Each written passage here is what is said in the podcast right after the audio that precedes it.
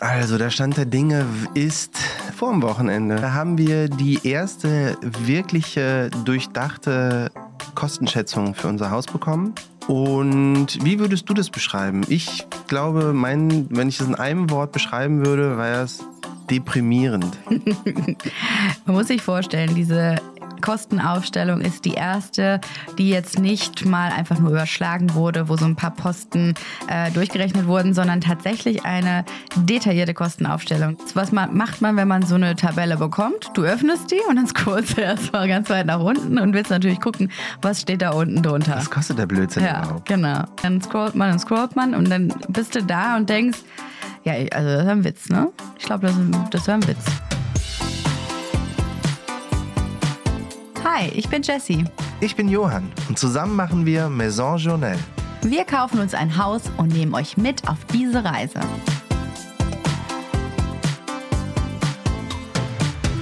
So, geht's schon los eigentlich? Geht schon los? Oh, ging ja flott. So, Sieger der Herzen. Wir haben gerade ein Rennen hierhin gemacht auf diesen Elektrorollern. Ja. Ich bin da irgendwie noch nie richtig mitgefahren. Letzte Woche das erste Mal, nachdem ich gezwungen wurde, durch dich mich da anzumelden, endlich bei diversen Apps, die es hier in Berlin gibt. Man fragt sich ja immer, wer nutzt diese Teile eigentlich? Nicht nur Jugendliche, sondern auch Johann. Und er ich und die sie. ganzen Zwölfjährigen. Die benutzen das und ähm, ich, also ich finde, die sind ein perfektes Bindeglied zwischen Bahn und Fuß und Fahrrad und so. Ich finde die einfach echt praktisch. Also, dass Leute die alle kaputt machen, verstehe ich nicht, weil ich finde die super und ähm, wie es aussieht, kann ich aber auch sehr gut damit fahren, weil ich dich krass abgezogen habe. Sind wir mal ehrlich. Du hattest Vorsprung, ich habe eine andere Route gewählt. Ich war einfach schneller hier im Studio als du. Ich habe so meine Zähne die ganze Zeit aufeinander geschlackert beim übers Kopfsteinpflaster fahren. Dachte die ganze Zeit, okay, ich brauche gleich äh, einen Zahnarztbesuch. Ohne Scheiß, dachte, mir fallen auch die Füllungen raus. Ich habe ein bisschen Blutgeschmack auch im Mund. Irgendwas ist da passiert. Ja, du bist zu schnell gefahren. Ja, ja. Ich habe zwischendurch halt auch mal Gas gegeben, macht ja auch total Spaß, aber halt wirklich nicht auf Kopfsteinpflaster. Da bin ich auch ausgewichen auf dem Bürgersteig. Wäre ich jetzt Fußgängerin gewesen, hätte ich mich wieder aufgeregt über die Leute, die das machen. Aber meine Taktik war, den alten Menschen richtig freundlich zuzulächeln. Hat funktioniert. Ich wurde sogar zweimal vorgelassen. Ist das nicht nett? Nicht schlecht. Bei mir hat nur einer gesagt, die Dinger sind gefährlich. Du, das sind sie auch. Es ist ja ein bisschen nass heute draußen auf der Straße und ich habe ja schon eine Riesenwunde am Bein und habe mir schon vorgestellt, wie ich mir jetzt gleich wirklich noch die Zähne aufschlage äh, und dass ich dann überhaupt nicht mehr einsatzfähig bin. Ich bin schon an allen Ecken und Enden verkrüppelt im Moment, also auch seelisch, ja, da kommen da wir gleich kommen wir zu. später zu. Mir ist aufgefallen, also erstmal herzlich willkommen, ihr Lieben da draußen. Ja, äh, Johann muss sich noch auf seinem Siegertreppchen kurz rühmen und dort sonnen. Ich habe ja. so einen richtigen Es geht ihm richtig gut. Das ist gut für unseren Podcast. Äh, Ausnahmesituation heute Nacht nämlich gewesen und es ist für uns alle gut, dass wir hier ein bisschen in Schwung kommen für unsere neue Aufnahme. Ich habe, äh, wir haben viele Themen zu besprechen mit euch. Richtig viele Themen. Wir haben übrigens, ähm, das ist mir letzte Woche aufgefallen, ähm, unseren Jahrestag vergessen. Ja, sad story. Das ist krass, weil wir, wir sind ja schon im Eckchen zusammen und mir ist aufgefallen, dass ich noch nie unseren Jahrestag ähm, vergessen habe. Bis auf dieses Jahr. Und ich finde, das ist irgendwie auch so ein, ja, sinnbildlich dafür, wie es uns im Augenblick geht. Es gibt einfach zu viel an allen Ecken und Enden zu tun. Ja, das stimmt. Das kann ich so unterschreiben. Wir sind jetzt seit wie vielen Jahren zusammen, Baby? Zwei, Komm schon. Er weiß es, komm, er weiß es. Ich sehe es in deinem Gesicht. Da ist ein Zittern, ein Lächeln. 17, 16, Ach, komm schon. 15, 18. Ja, genau. Alte Nervensäge. Also nicht, dass Johann sich jemals das gemerkt hätte, äh, wann genau unser Jahrestag ist. Ja, er ist Mitte Oktober. Äh, wir sind jetzt seit 16 Jahren zusammen und unser Hochzeitstag ist halt im Sommer. Wir feiern eigentlich gar nichts mehr. Wir Nee, feiern weder Jahrestag vorbei. noch, äh, noch unseren ähm, äh, Hochzeitstag. Deswegen ist es auch so ein bisschen wurscht. Ne? Aber ja, So richtig stimmt das auch nicht. Bis, wir waren bis vor kurzem, also bis vor zwei Jahren, glaube ich, immer noch immer weggefahren an unserem äh, Hochzeitstag. Ja. Und ähm, das war immer sehr schön. Dann kam Corona, dann haben wir es gelassen und jetzt ist es irgendwie egal. Werbung. Heute für Chewit. Heute ist wieder so ein Tag, an dem ich gefühlt noch nichts gegessen habe. Ich hatte einfach noch keine Zeit. Wir kommen gerade von der Baustelle und du weißt ganz genau, was das heißt. Äh, Garnelenrisotto? Garnelenrisotto. Wie sieht's bei dir aus? Worauf hast du Lust? Oh, ich sehe mich heute eher beim Tandoori Chicken. Oh, gute Wahl. Wobei eigentlich ist jedes Essen von Chewit eine gute Wahl. Wer mir auf Instagram folgt, der weiß, dass ich schon länger ein absoluter Chewit-Fan bin. Das Essen ist einfach innerhalb von acht Minuten fertig und alle Gerichte, die wir bisher gegessen haben, waren nicht nur mega lecker, sondern haben auch lange satt gehalten. Kein Wunder. Schließlich werden die Tiefkühlmahlzeiten von Jewett von Ernährungsexpertinnen entwickelt, die auf eine optimale Nährstoffbalance achten. Die Gerichte werden von Köchinnen frisch zubereitet und direkt nach dem Kochen schockgefrostet. So bleiben die Vitamine und der Geschmack der frischen Zutaten erhalten. Bei den Zutaten achtet Jewett auf regionales und saisonales Gemüse, Rindfleisch aus Deutschland und Fisch von der Fischmanufaktur Deutsche See. Auf der Internetseite könnt ihr die Gerichte nach Kategorien filtern. Zur Auswahl gibt es unter anderem vegan, vegetarisch, High Protein, Low Carb und vieles mehr. Es ist also für jeden Geschmack etwas dabei. Das Beste daran ist, zu jedem Gericht findet ihr dort auch die Nährwerte angegeben. Ihr könnt euch aus über 40 Gerichten eine individuelle Box mit euren Favoriten zusammenstellen, die dann an eurem Wunschtag geliefert wird. Das Tolle bei Jewett ist, es gibt kein Abo-Modell. Das heißt, ihr könnt das Ganze einfach mal ganz unverbindlich ausprobieren. Oder verschenken. Stimmt, oder verschenken. Eine Followerin hat mir geschrieben, dass das Essen von Jewett ein kleiner Lifesaver für sie während der Zeit im Wochenbett war. Das ist doch mal ein innovatives Geschenk für werdende Eltern. Oder auch super geeignet fürs Homeoffice. Eine Woche Verpflegung direkt vor die Haustür geliefert. Wenn ihr Chewit nun mal selber ausprobieren oder verschenken wollt, haben wir noch einen Rabattcode für euch. Mit Maison, alles groß geschrieben, erhaltet ihr 10% Rabatt auf die erste Bestellung bei www.jewit.com. Viel Spaß beim Ausprobieren. Werbung Ende. Stimmt gar nicht. Wir waren sogar in Deutschland unterwegs an unserem äh, ersten Corona-Jahr und da waren wir in ähm, Glücksburg an unserem Hochzeitstag. Das war auch schön. Ja, ich glaube, letztes Jahr waren wir nirgendwo. Ja, ich würde die Tradition gerne wieder aufleben lassen, vor allen Dingen, weil diese unromantische Stimmung, die man jetzt hier verbreitet, also wenn man irgendwie gar nichts mehr feiert, dann geht hier auch so ein bisschen Weißt du, das Feuer erlischt langsam. Ist dann auch weg. Nee, das Feuer erlischt. Das, ach so, ja. Mhm. Ja, aber wie du gesagt hast, es ist gerade die Zeit. Also halt dieser krasse Schlafentzug, weil die Kleine pennt einfach überhaupt nicht mehr. Ich glaube, ich war diese Nacht zehn oder elf Mal wach. Mhm. Also halt, ich habe, es gab keine längere Schlafphase als 40 Minuten am Stück. Ja. Und korrekt. das rädert ein und wirklich alles andere leidet ein bisschen darunter. Und dann denkt man viel über das Haus nach und andere Themen gibt's auch noch. Aber es ist, äh, ja, genau deswegen haben wir es vergessen. Und auch wirklich, also wie viel drüber waren wir denn? Bestimmt eine Woche oder sowas. Ne? Ja, locker. Und dann war so, ey, war nicht letzte Woche irgendwie. Es fällt eigentlich immer sehr nah zusammen mit dem Geburtstag von Journelle. Und Journelle ist ja zehn Jahre alt geworden dieses Jahr. Und selbst da hatte ich keinen Bock, äh, großartig zu feiern oder das irgendwie an die große Glocke zu hängen. Wir hatten noch überlegt, ein schönes Dinner und äh, ist halt auch eine krasse Zahl. Und selbst da habe ich gemerkt, nein, es ist tatsächlich nicht möglich, was zu machen. Wir haben zu viel zu tun und unsere Wochen gehen rum mit einem Fingerschnips und ich habe trotzdem das Gefühl, nicht allem und oder allen gerecht geworden zu sein. Also im Moment ist einfach ein krasses Pensum, was wir haben. Naja, Schwamm drüber. Wir geloben Besserung uns gegenüber selber. Mhm. Ähm, nächstes Jahr wird alles besser. Ja.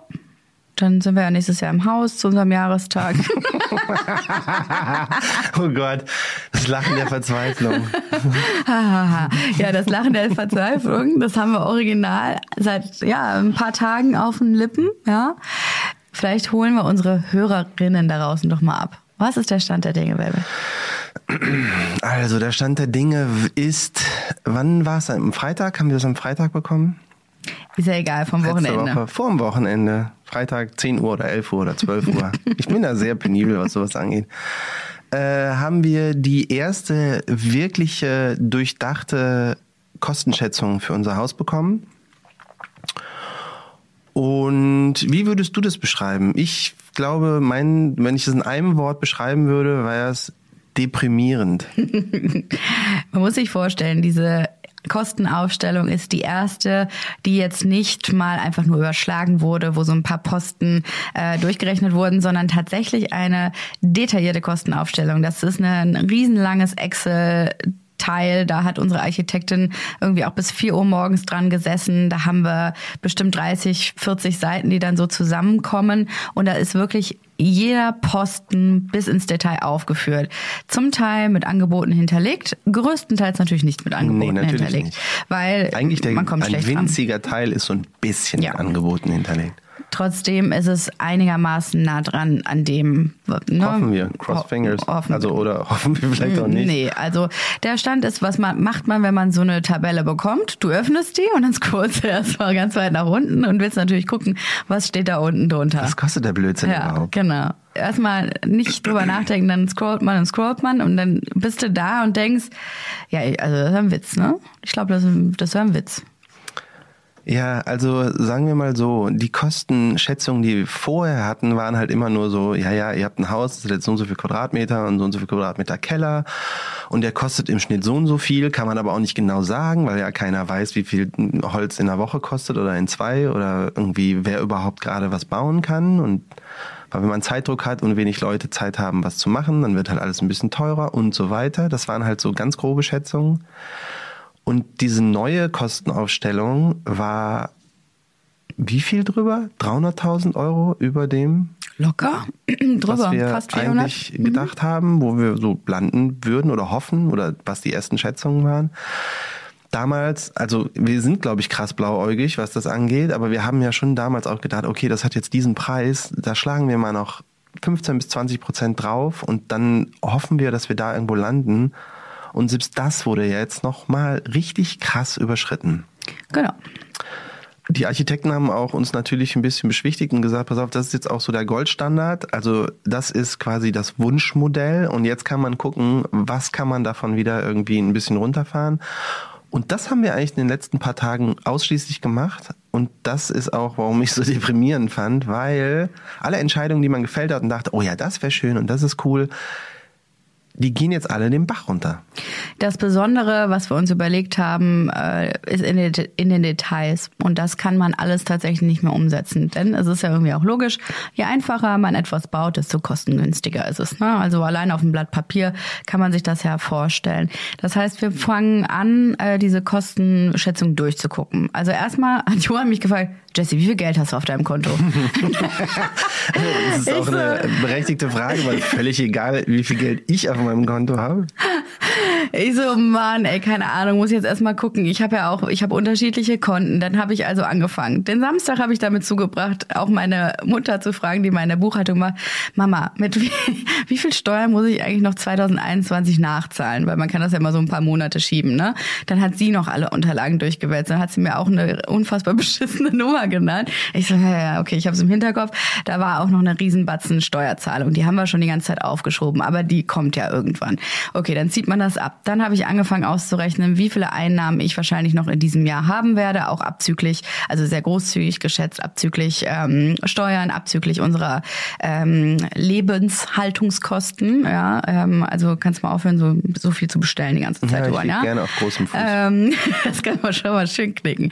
Dann hat man wenigstens so einen Wert, okay, ähm, wo steht unser Eigenkapital? Dann auf der anderen Seite, wie viel haben wir eigentlich schon ausgegeben? Ich weiß ja immer dank dank meiner Excel-Tabelle so ungefähr, was wir ausgegeben haben, hatte sie aber jetzt noch nicht unterteilt auf die Kosten, die wir quasi auf den ähm, die Sanierung ähm, zuzüglich Anbau ähm, ausgegeben haben, sondern äh, hatte alles in einer Tabelle und habe dann erstmal wieder rausgelöscht, okay, was ist quasi altes Geld, was wir ja einfach mal ja wirklich verschwendet haben. Ja. Ne? Also einfach umsonst ausgegeben haben. Das ist ja locker.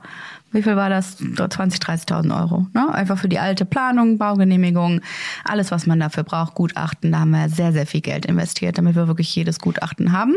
Das rausgenommen, geguckt, wie viel Geld habe ich jetzt schon bezahlt für die neue Planung, damit man das aus dieser neuen Kostenschätzung rausnehmen kann. So, dann hatten wir erstmal so einen grundlegenden Wert, ne, um sich auch einschätzen zu können, was ist jetzt eigentlich wirklich unser absolutes, äh, unsere absolute Obergrenze. Dann habe ich den Sonntag damit zugebracht, diese Kostenschätzungen äh, wirklich Zeile für Zeile durchzugehen, um zu gucken, a, welche Posten versteht man nicht so richtig. Da ist ja auch, da sind ja viele, ich sag mal, Fremdwörter drin, die jetzt nicht in unserem täglichen Gebrauch sind, um die zu verstehen und zu hinterfragen. B, was können wir wirklich äh, rausstreichen? Ähm, wo müssen wir Einsparungen machen? Dann C, was sind ähm, vielleicht Kostenfaktoren, die wir nicht auf dem Schirm haben? Wie können wir die runterkriegen? Und D, meine Lieblingsaufstellung äh, ähm, war, wo können wir eventuell Kooperationen machen? Wo können wir mit Werbepartnern arbeiten? Wie können wir vielleicht ähm, einfach auf Barter-Ebene zusammenarbeiten? So.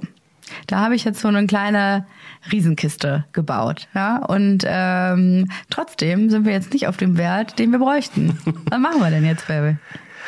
Ja, wir haben uns jetzt auch natürlich in Rücksprache der Architekten ähm, mal überlegt, was sind denn äh, bauliche Maßnahmen, die wir entweder vereinfachen können oder weglassen können oder anders machen können und uns nicht so richtig wehtun. Was natürlich jetzt nicht funktioniert, ist, die äh, Kubatur des Hauses irgendwie zu ändern. Mhm. Ähm, was aber funktioniert, also ist Kleinigkeiten. Wir können ja mal aufzählen, worüber wir uns jetzt Gedanken gemacht haben, was wir ändern wollen. Wir Vielleicht unabhängig machen wir das mal von der Bauweise. Vielleicht erzählen wir da gleich erstmal was zu. Erzähl erstmal was die Kleinigkeiten, nicht das Große. Ich weiß nicht, was du meinst ob Massivbau oder so. Holzbau. okay, äh, das hast du das vergessen? Ganz, nee, nee, nee, aber ich wusste nicht, dass du darauf hinaus willst. Also ich die kleinen den Sachen Spannungsbogen sind, wir hatten, äh, ne? das meine ich auch mit Goldstandard, äh, einen relativ großzügigen Keller, also einen recht hohen Keller, nämlich 2,70 Meter. In Berlin ist ein bewohnbarer Keller, muss mindestens 2,50 Meter haben. Mhm. Und wir haben uns überlegt, naja, 20 Zentimeter mehr ist halt auch irgendwie geiler. Machen wir also. Kostet jetzt auch nicht so viel mehr. Ähm, aber die kleinen Dinge machen aber den die kleinen Dinge machen den Braten fett, genau. Und deswegen wird's, ist das eine der ersten Sachen. Okay, dann ist der Keller halt nicht 270, sondern 250, weil wir wollen da unten ja halt irgendwie schon ein Gästezimmer reinmachen. Es wird ja so ein Souterrain. Äh, das ist die erste Maßnahme, da spart man, was weiß ich, irgendwie 15.000 Euro oder 10 oder sowas. Es wäre auf der anderen Seite aber nicht möglich gewesen, diesen Keller nicht zu bauen. Ich denke, am kostengünstigsten ist es ja, einen Keller einfach wegzulassen. Deswegen genau. sind die meisten Neubauten ohne Keller. Das heißt, wir hätten zum Beispiel sowas wie einen Technikraum, Wäscheraum, Gästezimmer irgendwie noch in unsere äh, Kubatur kriegen müssen. No can do. Mission impossible. Genau, dann hat man überlegt, will man den Keller doch ein bisschen kleiner machen, also halt nicht das gesamte Haus unterkellern und möchte man halt irgendwie den Rest halt dann nur mit einer ähm, Bodenplatte machen. Das stellt einen aber auch vor ziemlich große Herausforderungen, weil die Bodenplatte dann anders gegossen werden muss und dann gibt's irgendwie so Ausgleichs. Sachen, weil der halt die Bodenplatte sich vielleicht anders absenkt, als ein Keller das machen würde, also das Haus darüber sich anders absenkt. Das heißt, es wird halt schwieriger, das zu bauen und so Statik viel spart man da gar nicht. Vorne. Die Statik nochmal neu berechnen, ist auch ein paar tausend Euro. Also das würde sich so ungefähr fast ausgleichen. Mhm. Deswegen, das werden wir nicht machen. Ähm, ein richtig trauriger Schritt für mich finde ich auch, dass ich eigentlich ein großer Fan von äh, ähm, Sohle-Wasser-Wärmepumpen bin, mhm. also halt so Erdwärme. Da machst du eine Bohrung ungefähr wie tief in den Boden? 50 Meter tief? Äh, ich, da gibt es zwei verschiedene Verfahren. Halt einmal irgendwie sehr tiefe Löcher, ich glaube sogar bis 80 oder 100 Meter. Ah, echt? Ja, Boah, so das ist ja richtig. Sorry. Das ist ein schönes Geräusch. Aber muss mal kurz mal ein bisschen Wasser hier einschenken. Gibt viel zu erzählen. ich bin gleich wieder beim Klo-Thema, wenn du das Nee, komm schon. Sohle Wasserpumpe. Genau, äh, die ich sehr sexy finde, äh, weil die ist am äh, energieeffizientesten, die ist schön leise, bla bla bla, alles gut, aber kostet 20.000 Euro mehr als eine äh, Luftwärmepumpe. Weil die Bohrung so teuer ist. Genau, weil die Bohrungen halt oben drauf kommen die man halt bei der Luftwärmepumpe nicht braucht. Und man kann alles in den Keller packen, alles super schön. Äh, kann man bei der Luftwärmepumpe halt nicht. Die muss irgendwie draußen stehen. Es gibt da zwar auch so so Split-Techniken, dass man nur einen Teil draußen stehen hat und so. Egal, damit müssen wir uns jetzt erstmal neu beschäftigen, weil wir natürlich das günstigere Modell jetzt nehmen werden. Ähm, da wäre ich auch froh, also das muss ich, ich wieder Google, äh, ich Machen wir mal aber deine im Haus. Bildersuche, welche Wärmepumpe die schönste ist. Nee, ja? diesmal geht's um Fakten. Also, weil so ein Ding ist ja auch laut und dann steht das halt oben auf dem Dach und da ist auch direkt ein Fenster von den Kinderzimmern und wie gut kann man dann noch pennen? Also ist, wie laut ist es? Klar, das steht jetzt irgendwie bis 65 Dezibel. 65 Dezibel ist so laut wie Leute, die sich unterhalten. Äh, ein bisschen lauter wäre dann Straßenlärm, aber ne, man weiß nicht, kommt man damit jetzt zurecht oder packt man sich dieses Ding jetzt aufs Dach und denkt halt, sobald das angeht und man da wohnt, oh nein. Also ihr müsst euch das so vorstellen. Oh ähm, oder die Frage an euch ist tatsächlich, hat jemand von euch eine Luftwärmepumpe auf dem Dach? Hat jemand einen Erfahrungsbericht dazu? Wäre mega cool, das zu Ja. wissen. Wegen der Lautstärke, weil man kann es sich nicht vorstellen. Johann hat bei uns zu Hause nämlich dann das Fenster aufgemacht und gesagt, Jessie, du hörst doch hier den Straßenlärm. So, das kannst du dir doch jetzt vorstellen, wie laut diese Luftwärmepumpe ist. Ich so, nee, Johann, kann ich ehrlicherweise überhaupt nicht. Ja, und, und- dann steht er vor mir und macht, pass auf, 60 Dezibel ist so. Ich mach mal das Mikro. Leute denken, wir spaßen ganze darüber, aber ich stand wirklich bestimmt zwei Minuten so vor Jesse und meinte, so laut ist ungefähr 60 Dezibel. Und ich nur noch so Kopfschütteln, ey, ich bin mit einem Psycho zusammen und verheiratet, offensichtlich seit 16 Scheißjahren, ja. Verheiratet zusammen.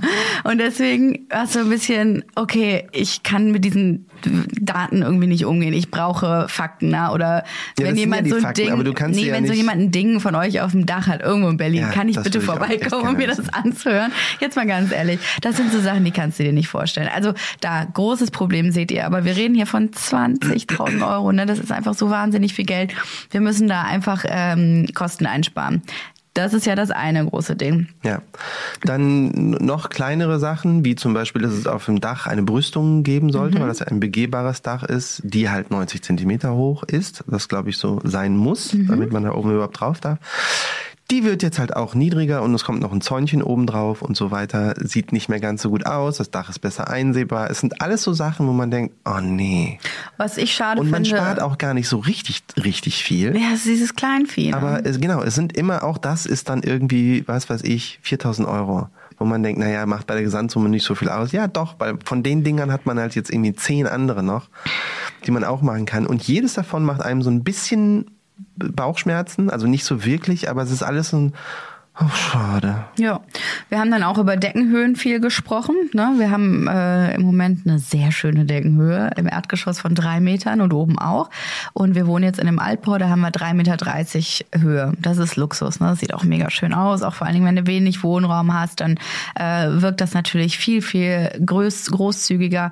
Und da hätten wir das natürlich gerne noch bei uns im Haus auch drin. Also, und dann haben wir gesagt, ja gut, können wir im Obergeschoss auf ein, ja, 20, 30 Zentimeter verzichten? Und wenn ja, wie viel kostet das? Heute stellt sich raus, naja, wir reden hier, sind dann quasi ein paar Schichten weniger, reden wir von 5000 Euro. Nee, noch nicht mal. Ich glaube, drei haben die Ach gesagt. so, ja. Und willst du 30 das ist- Zentimeter Raumhöhe verlieren? Das sind die ganzen Überlegungen, die man machen muss. Und das ist eine der, der Sachen, wo wir gesagt haben, okay, nee, this is the, the, the uh, Where I draw die the on. line. ja, genau.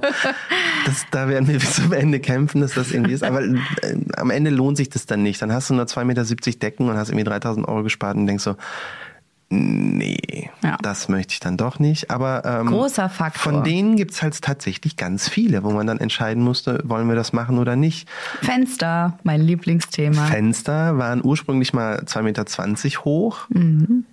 Jetzt nur noch 1,80 und wir hoffen, damit wir damit auch irgendwie cool sind. Aber wir brauchen jetzt noch ein paar Inneneinsichten, um das nochmal so ganz abzusegnen. Aber das ist das nächste, wo wir ein bisschen Geld sparen. Was haben wir noch gemacht? Ja, ich hatte ein langes Gespräch auch mit einem Fensterhersteller aus dem Sauerland, die ich ganz toll und schön finde. Die heißen Sorpetaler, die mag ich echt gerne und habe da schon mal so ein paar Preise reingeholt, äh, um zu verstehen, was es kostet. Also wir haben da kein äh, echtes Angebot vorliegen, sondern nur Referenzzahlen, um so einzuordnen. Das haben wir auch mal hochgerechnet und das ist auch so schweineteuer. Natürlich haben wir uns äh, vorgestellt, dass wir die Holz-Alu-Fenster nehmen, ja.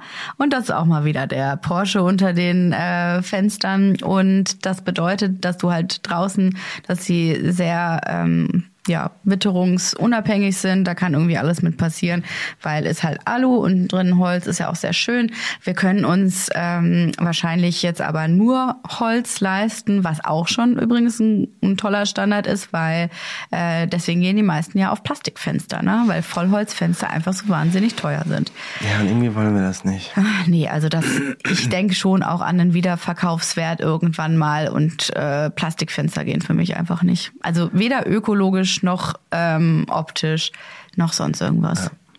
Das geht irgendwie nicht. Ja, und das sind so Sachen, ähm, ich habe ja viele Telefonate irgendwie geführt diese Woche, um so ein bisschen Kosten äh, zu verstehen und zu hinterfragen und auch zu gucken, wo könnte man was einsparen.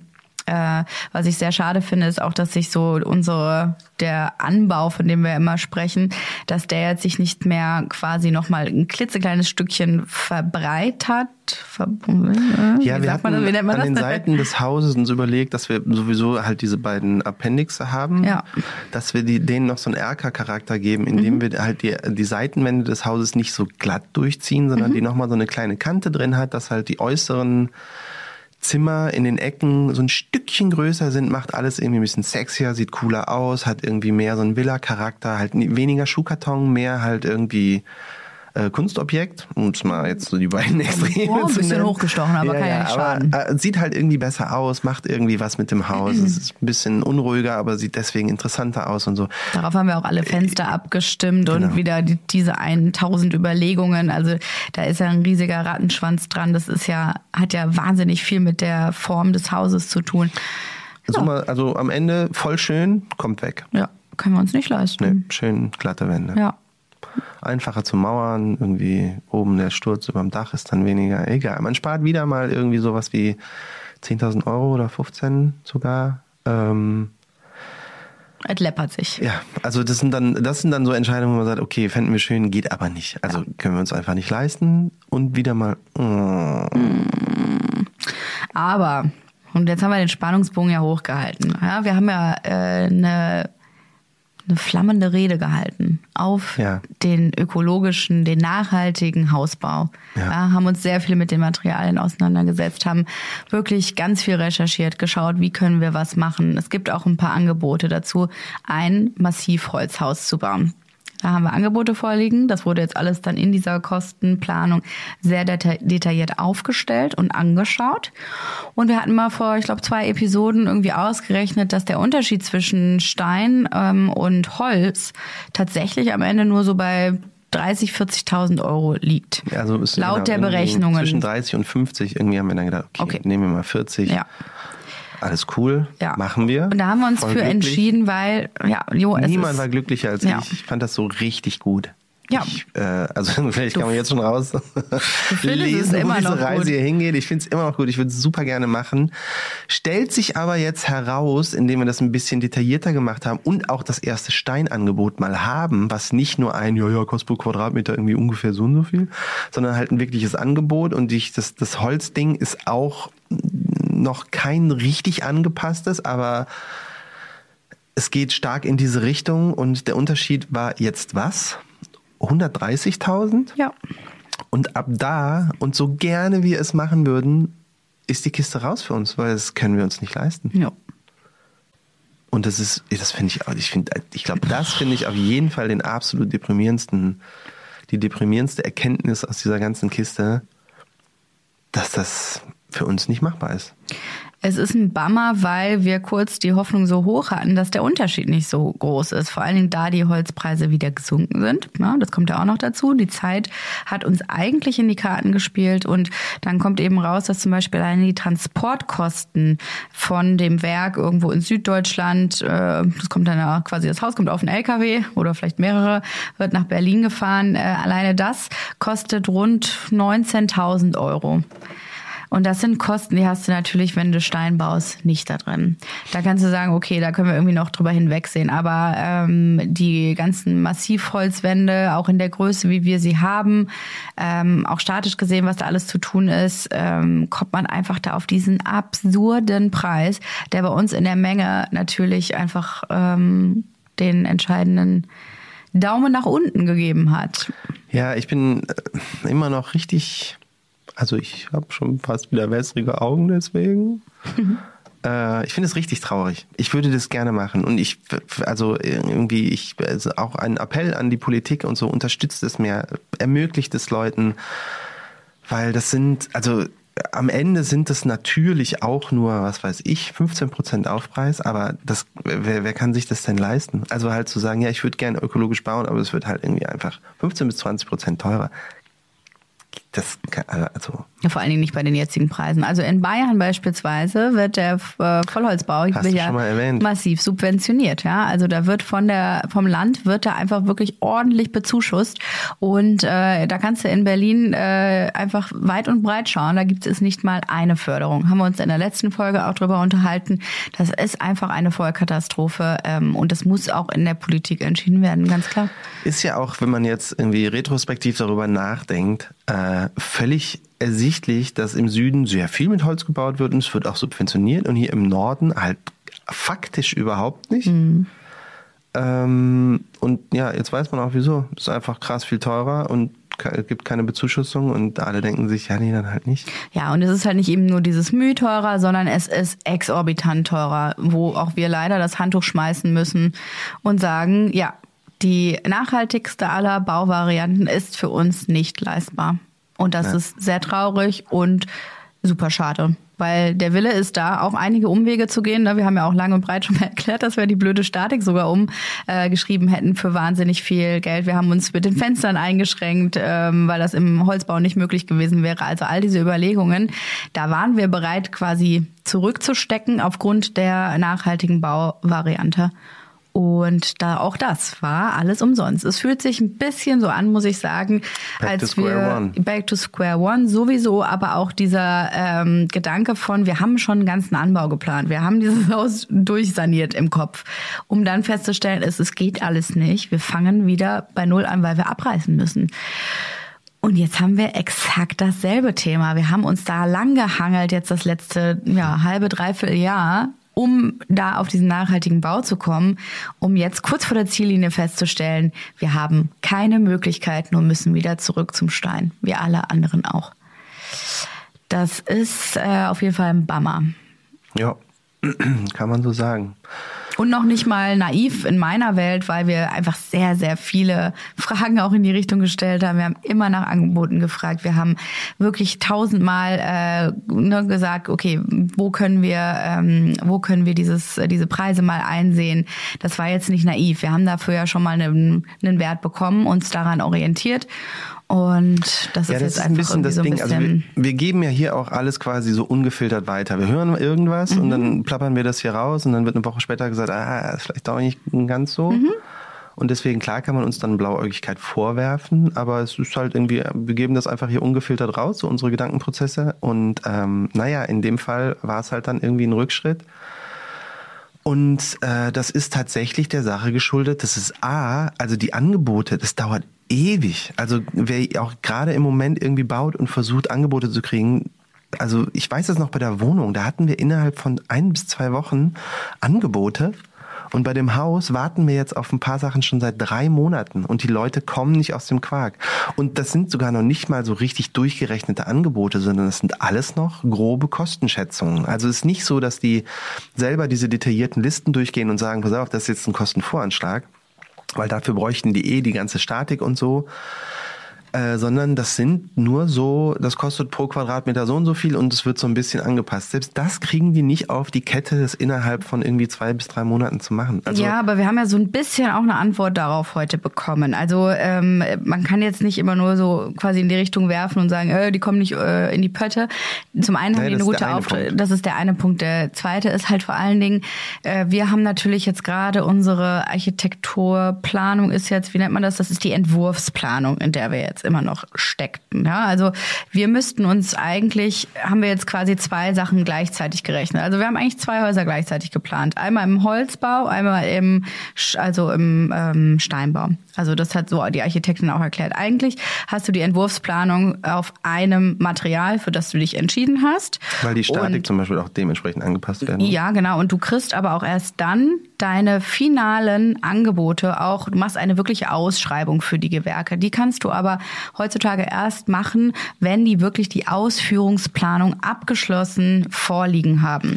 Mit exakten Daten. Wir haben ja eigentlich exakte Daten. Ich weiß manchmal auch nicht, woran es genau liegt, aber ja, dieser Ausweis, wie heißt ein paar der? Sachen fehlen halt noch. Und tatsächlich ist es einfach so, du unterschreibst dann irgendwann diese äh, Entwurfsplanung und sagst so Haken drunter mit der exakten detaillierten Kostenaufstellung und dann geht's oder die Ausführungsplanung unterschreibst du und dann geht es an die Gewerke raus. Und dann geben die erst diese exakten Zahlen und tragen das auch selber ja. in äh, Excel-Tabellen ein Pipapo.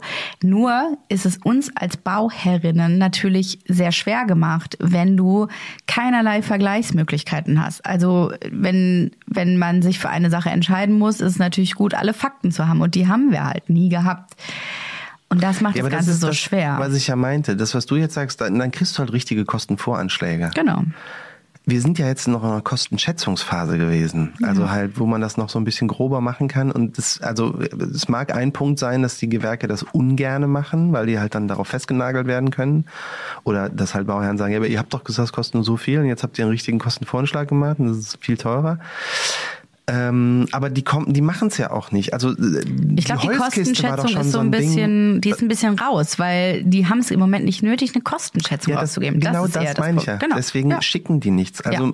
bei den Holzsachen war das ja so ein bisschen, das war ein super Beispiel. Wir haben was sieben, acht Firmen angeschrieben, mhm. von denen haben halt irgendwie fünf gesagt, ja, nee, keine Zeit. Also 2025 können wir das gerne mal mhm. machen. Und die beiden, die es irgendwie gemacht haben, die haben dann auch was geschickt, aber selbst das hat Monate gedauert. Mhm. Und naja, da sind wir halt immer noch in diesem Prozess. So, hättest du dir jetzt lieber überlegt, wir gehen jetzt zu einem Fertighaushersteller und sagen, baut uns das Ding bitte hier in sechs Monaten, wir nehmen das Haus XY aus Aschaffenburg. Hättest du das lieber gemacht, als das, was wir jetzt hier. Was für eine abkloppen. gemeine Frage. Was für eine fiese Frage du mir hier stellst. Ja. Das ist unter die Gürtellinie. Ich glaube trotzdem nicht, weil du kannst ja, also man hat ja immer noch die Chance bei unserem Haus, das jetzt so anzupassen, dass es trotzdem irgendwie Sinn macht. Ähm, aber ach, ja, so richtig weiß ich es auch nicht. Aber ich glaube nicht, ne. Ich habe ja auch mal noch mal ein paar, lal, habe mir auch noch mal so ein paar ähm, nachhaltige Fertighausanbieter angeguckt. Da gibt's so einen, der heißt Baufritz, der wurde mir auch öfter mal empfohlen. Da haben auch einige von euch wohl schon mitgebaut, was natürlich cool ist. Sieht auch alles hervorragend aus. Ähm, für mich war jetzt trotzdem nicht so mein Traumhaus dabei. Ja? Also ich hätte eh noch daran rumwerkeln ähm, müssen, was aber wohl bei denen ganz gut geht.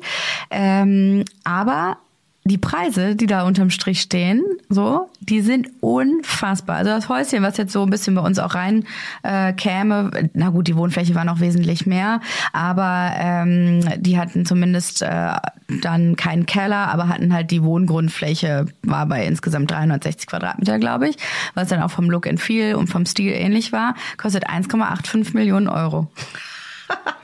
hm. Da hast du dein nachhaltiges Häuschen. Herzlichen Glückwunsch. Du, für 1,8 Millionen hätten wir unseres auch bauen können. Du, ich hätte auch ein Superhaus. Anbauen können. Ich hätte auch ein Superhaus für 5 Millionen bauen können. Das verdammte Budget, ey. Du, nach oben hin sind ja dem Ganzen nie irgendwelche Grenzen gesetzt. Das ist ja das Ding. Ne? Also natürlich unsere Traumvorstellungen, ähm, da wären wir aber in einem ganz anderen Budget. Ist ja klar. Aber wir müssen Abstriche machen.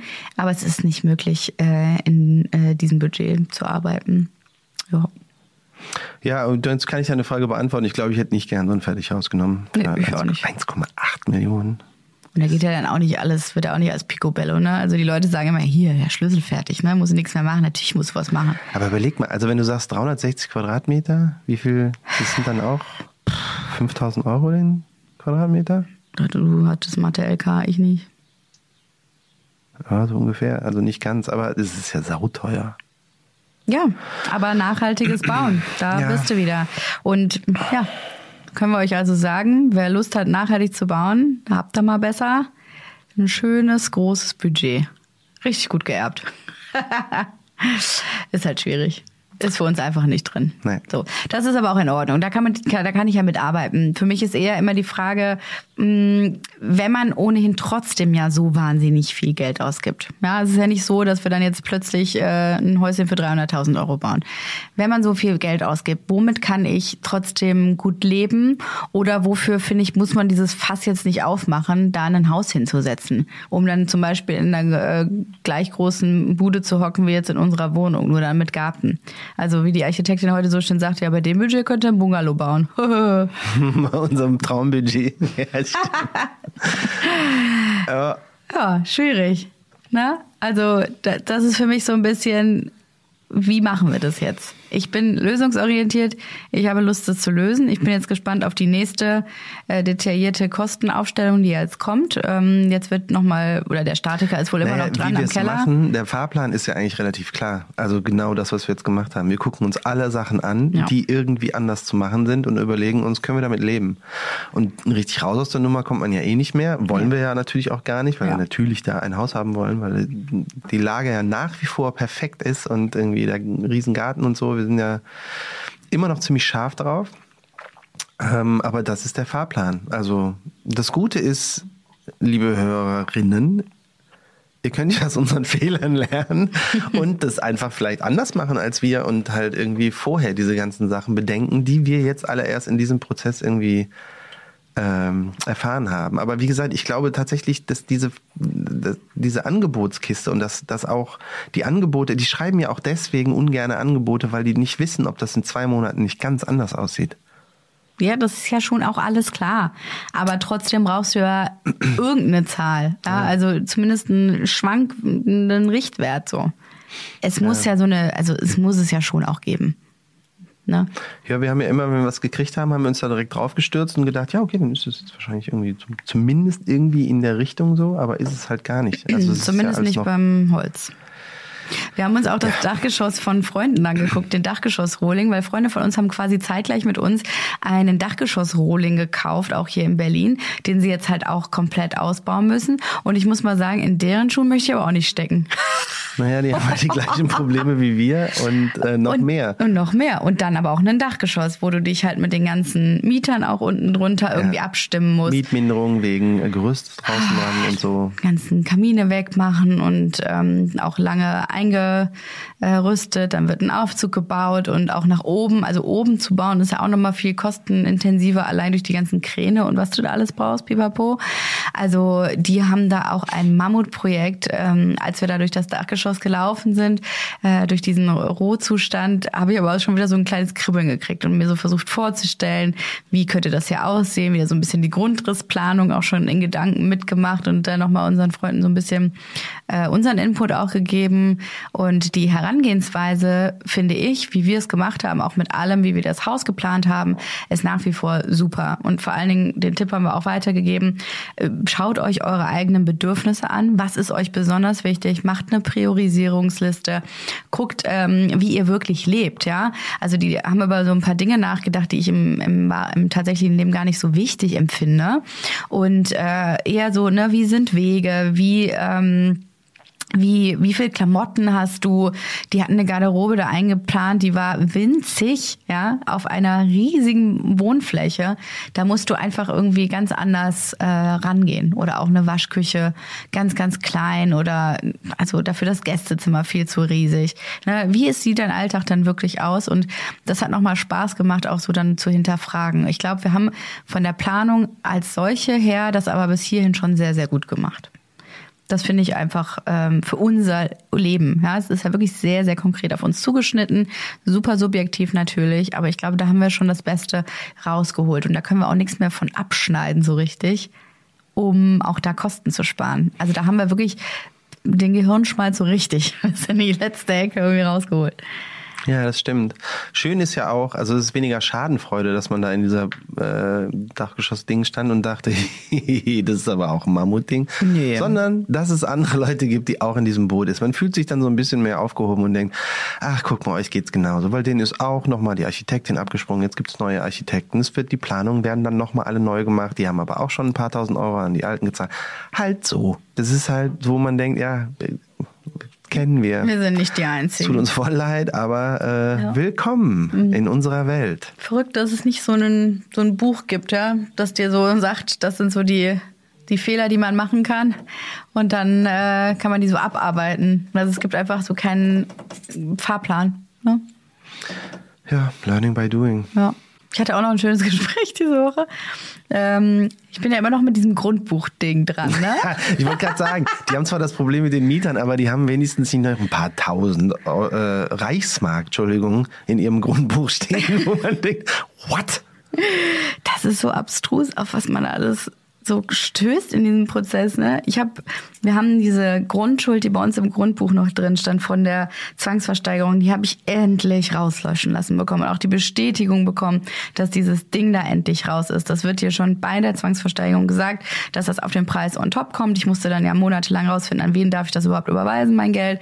Ähm, an irgendeine zerstrittene Partei aufwendig ohne Ende. Und dann ist es endlich rausgelöscht. Und dann schreibt mir meine Bankberaterin, die das Ganze eben auch braucht, um nochmal unser neues Haus zu berechnen. Ja, hier drin steht aber noch die Hypothek vor über 4500 Reichsmark.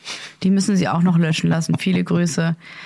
Und ich gucke mir das an und denke, what the fuck ist ja. das denn? Ich habe das, also ich habe das einfach nicht gesehen, das ist das eine. Und natürlich habe ich darüber auch keine Löschungsbewilligung, weil es gibt dafür keine Löschungsbewilligung. Ich habe nämlich dann gefragt, auch nochmal die äh, alten Anwälte äh, von, der von den beiden Parteien, ob die dazu irgendwelche Unterlagen haben, weil es gibt für diese Hypothek angeblich einen Brief. Und ähm, dann hat er mir diesen Schriftverkehr, den eingescannten, geschickt. Dann habe ich äh, zwei Stunden daran gesessen, um zu verstehen, was da drin steht. Und ich versuche es mal zusammenzufassen. Es ist so, dass diese Hypothek, ähm, die da drin steht, die müssten wir jetzt ja jemandem überweisen oder das Geld geben. Das sind so 1200 Euro ungefähr plus Zinsen seit Tag der Ersteigerung. Ich wäre bereit, die ähm, abzugeben, aber es gibt keine Erben. Man weiß weder, wo der Brief ist. Es gibt keine Erben. Der letzte äh, Erbe von dieser Hypothek ist 1976 gestorben. Seitdem gibt es keine, ähm, keine Untersuchung dazu, an wen das jetzt gehen könnte. Und das ähm, Amtsgericht im zuständigen Bezirk hat festgestellt, dass es zu teuer wäre, da ähm, Erben herauszufinden. Das würde mindestens 110 Euro die Stunde kosten. Dies würde ja bei weitem äh, die, ähm, das, die Summe übersteigen, worum es geht. Deswegen hat man sich entschlossen, das Verfahren einzustellen. Ja, aber es kann trotzdem nicht gelöscht werden. Richtig. Also ist dieser, machen wir jetzt den Podcast weiter gar nicht mehr. Wir kaufen oder bauen uns ein Haus und machen jetzt Ahnenforschung. Jesse und Johann machen Ahnenforschung diese, diese Leute, die sich in diesen RTL 2 Sendungen auf die Suche nach Verwandten machen, mache ich jetzt auch. Ganz Berlin und sicher, ja. Und suche den letzten überbliebenen, Hinterbliebenen von 1976, ja. Ich Im meine, brasilianischen Urwald. Schön, meine schöne Zeitreise, ja. ja richtig cool. Und es ja, gibt dafür auch, auch erstmal keine Lösung. Das ist ja das Geile, ne? Ich versuche schon seit ein paar Tagen diese Ämter zu erreichen. Da geht erstens niemand ans Telefon und zweitens kann mir da niemand eine richtige Info zu geben. Und ich denke halt die ganze Zeit so, was ist das hier für ein Film, in dem ich gerade bin? Ja. Und ich versuche das natürlich auch zu recherchieren und du kannst da irgendwie nichts machen. Es ist richtig absurd. Also ein, zwei Gespräche stehen noch aus, aber ja, es bleibt spannend, Leute. Ich bin tatsächlich auch äh, sehr interessiert daran, wie diese Kiste ausgeht. Und gut ist, ich befasse mich da gar nicht. Jesse erzählt mir immer nur einmal in der Woche, wie das, oder einmal in ein paar Tagen, wie die Gespräche so gelaufen sind. Und dann lache ich immer viel und dann hat sich aber auch, sonst ist auch nichts passiert. Du hast ein schönes Leben. Es ist wunderbar. Im Gegensatz zu mir. Also mal abgesehen davon, dass ich mein Holzhaus nicht bauen kann. Meins. Ja. Das war ja auch mein. Ja. ja. So. Wieder mal irgendwie deprimierend. Wie, wie, wie machen wir das jetzt nochmal mit der guten Laune? Wie kommst du jetzt da wieder raus aus dem Loch? Das weiß ich nicht. Befrei dich mal. Hm? Naja, ich denke über den Sieg von vorhin nach. Mhm. Richtig, schöner Bogen, den du da gespannt hast zu Beginn des Podcasts. Genau. Und auf diesem Alltime-High möchte ich dich jetzt auch einfach lassen. Ja, ich glaube, es gibt für alles eine Lösung, aber es ist wie immer, wir müssen sehr, sehr, sehr viele lange weite Umwege gehen, um ans Ziel zu gelangen. Ja. Ich sag mal so, Puh. ich bin, ihr könnt es jetzt nicht sehen, aber ich halte meine Finger ganz nah aneinander. Mhm. So kurz davor, zu der Frau zu werden, die gesagt hat, ja, wir haben auch für 40 Jahre gebaut und will ich nie wieder machen. ich ich habe das Gefühl, du bist schon die Frau. Ja. Das Haus steht noch nicht mal. Du hast noch nicht mal gebaut. nee, ich bin schon fertig. I quit. Ja gut, Leute, lernt aus unseren Fehlern, macht's einfach ein bisschen anders. Ich weiß zwar nicht was, aber macht's anders. Ja, macht's ein bisschen anders. Ähm, naja, vielleicht könnt ihr was damit anfangen. Und schreibt uns mal, wenn ihr irgendwie äh, eine Luftwärmepumpe auf dem Dach habt sagt Bescheid. Wir haben bestimmt noch mehr Fragen zu so Themen in den nächsten paar Folgen. Richtig. Wir sehen uns nächste Woche wieder. Macht's gut. Tschüss. Tschüss. Maison Journal ist eine Produktion von Studio Lauda in Zusammenarbeit mit uns, Johann Fink und Jesse Weiß. Vermarktung Julia Knörnschild. Produktion, Ton und Schnitt Bettina Besken. Und ein spezieller Dank gilt unseren drei Mini-Journalies, unseren Kindern, ohne die wir all das nicht gemacht hätten. Und es geht weiter. Die nächsten spannenden Sachen stehen an. Es wird so geil. Danke, Baby.